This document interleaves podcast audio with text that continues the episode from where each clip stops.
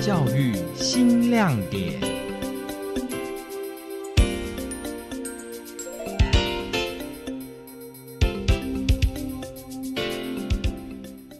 各位听众朋友，您好，欢迎收听今天的教育新亮点，我是高雄分台刘怡文。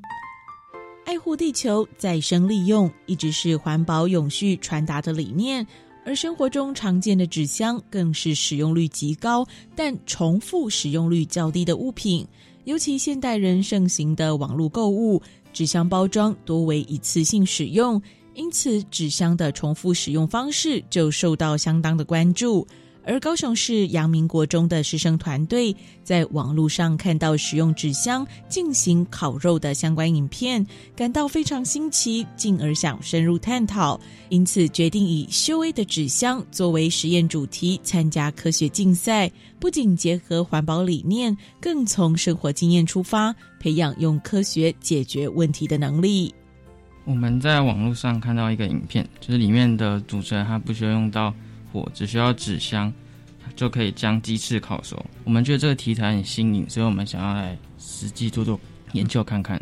学生们在决定探讨如何将纸箱变烤箱之后，与伙伴成员开始着手规划实验流程，并以纸箱大小、孔洞大小以及铝箔纸包覆厚度作为实验变因，测试这三种不同成因对纸箱温度所造成的影响。首先是纸箱的制作，我们先在纸箱的周围都包上铝箔纸，铝箔纸的亮面朝内，雾面朝外，这样热才不易散失。然后在内部放一个铁盘，然后接着准备三颗炭，共烤三分钟。迅速放上铁盘之后，布置烤网，然后在周周围插上六支温度计，测量纸箱的温度。接下来我们研究了三个变音。第一个研究大小纸箱如何影响食物的熟度。大纸发现大纸箱较能蓄积热能，温度也较小纸箱平缓。接下来是孔洞的大小，孔洞大的纸箱，炭火上方的温度较高，但是氧气受热后的温度离去也快，所以只有炭火上方的温度高而已。接下来是铝箔的厚度，发现厚铝箔热不易散失，温度也持续比较久。保温较佳。综合上述三个变因，我们可以制造出对应不同不同的食物来制作不同的纸箱。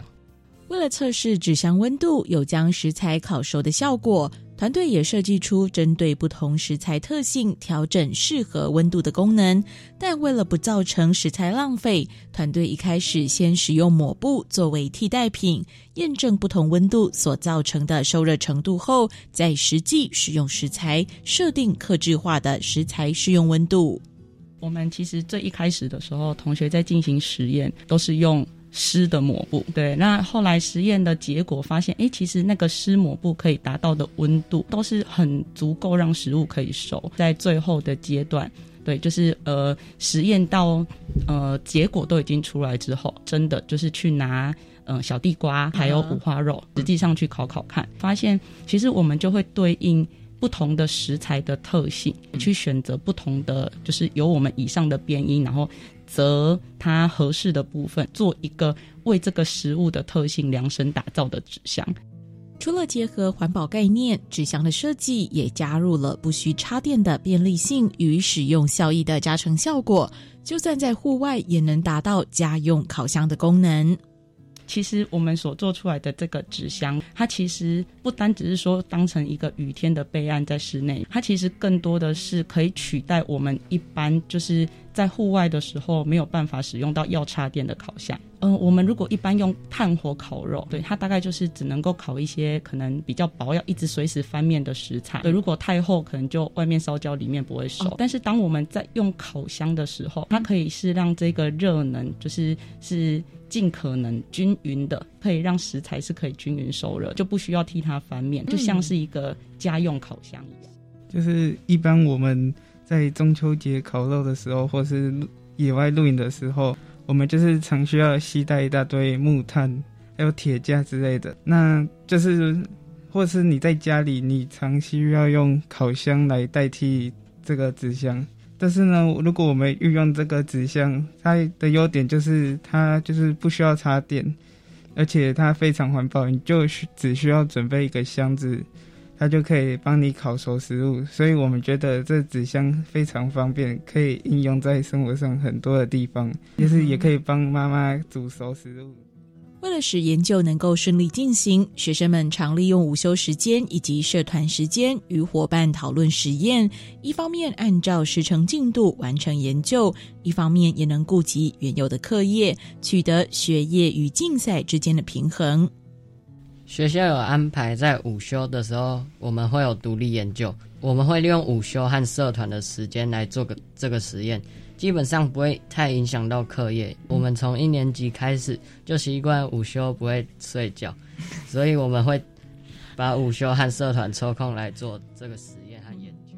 进行纸箱的科学研究，不仅满足学生的好奇心，也在参加科学竞赛的过程中学习到有别于课堂上的相关知识。而此项研究更在竞赛中获得国中组第三名的肯定。学生黄宇腾说：“参加竞赛是个很棒的体验，能获得肯定，更是感到满满的成就感。”